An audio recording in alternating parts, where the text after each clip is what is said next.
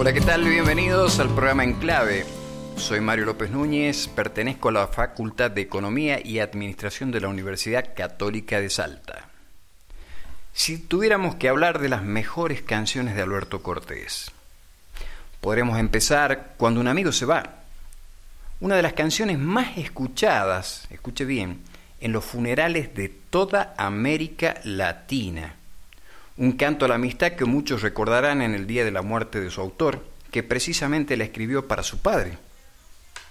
En un rincón del alma, una de las primeras canciones de Cortés y de las más conocidas del autor argentino, que grabó primero Estela Raval y los Cinco Latinos y después el mismo a dúo con María Dolores Pradera. A partir de mañana, un canto al optimismo creado a partir de las enfermedades que comenzaron a acusarlo. Te llegará una rosa cada día, una de las más conocidas canción de amor del cantautor, y está cargada de toda la ternura. Viene algo gracioso. Mr. Suku usted va a decir, ¿está hablando en serio? Sí, estoy hablando en serio. Antes de ser conocido por canciones discursivas, líricas y serias, Alberto Cortés fue Mr. Suku Suku en 1963. Algo así que decía como que se está poniendo de moda en toda la capital. Bueno, él era Mr. Suku Suku, aunque no parezca, pero sí.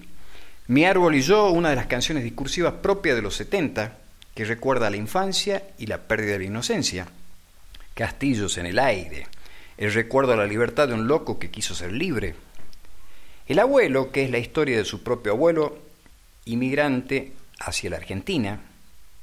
Y después tendríamos que citar una larga lista, pero la vamos a hacer un poco breve, de la discografía. Mi época dorada, vamos a empezar de mayor a menor, en el 2016, disco íntimo, el concierto de Alberto Cortés, en el año 2009 lo graba para el disco Sony también, disco a voces de Alberto Cortés en el 2008.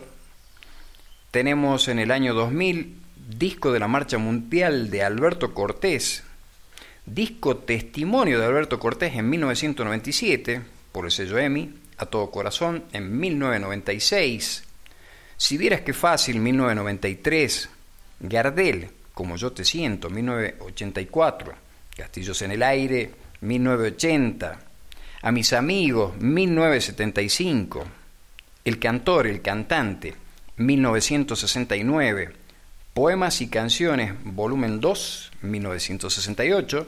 Poemas y canciones, volumen 1, 1967, Boleros en 1963 y como parece gracioso, Mr. Suku en 1963 y por último, Welcome to the Latin Club 1961. Y hasta aquí vamos llegando por el día de hoy. Quien les habla, Mario López Núñez, le agradece por su atención y estaremos encontrándonos brevemente.